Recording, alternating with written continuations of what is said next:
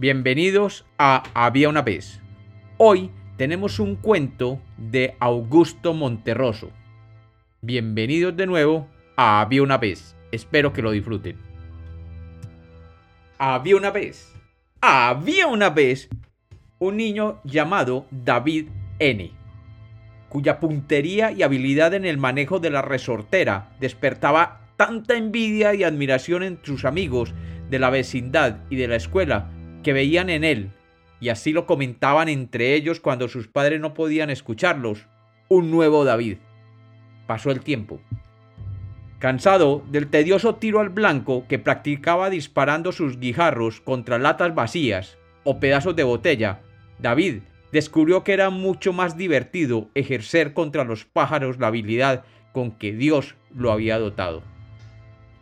De modo que de ahí en adelante la emprendió contra todos los que se ponían a su alcance, en especial contra pardillos, alondras, ruiseñores y jilgueros, cuyos cuerpecitos sangrantes caían suavemente sobre la hierba, con el corazón agitado aún por el susto y la violencia de la pedrada.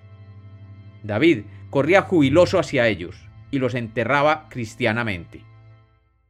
Cuando los padres de David se enteraron de esta costumbre de su buen hijo, se alarmaron mucho. Le dijeron que qué era aquello, y afearon su conducta en términos tan ásperos y convincentes que, con lágrimas en los ojos, él reconoció su culpa. Se arrepintió sincero, y durante mucho tiempo se aplicó a disparar exclusivamente sobre los otros niños.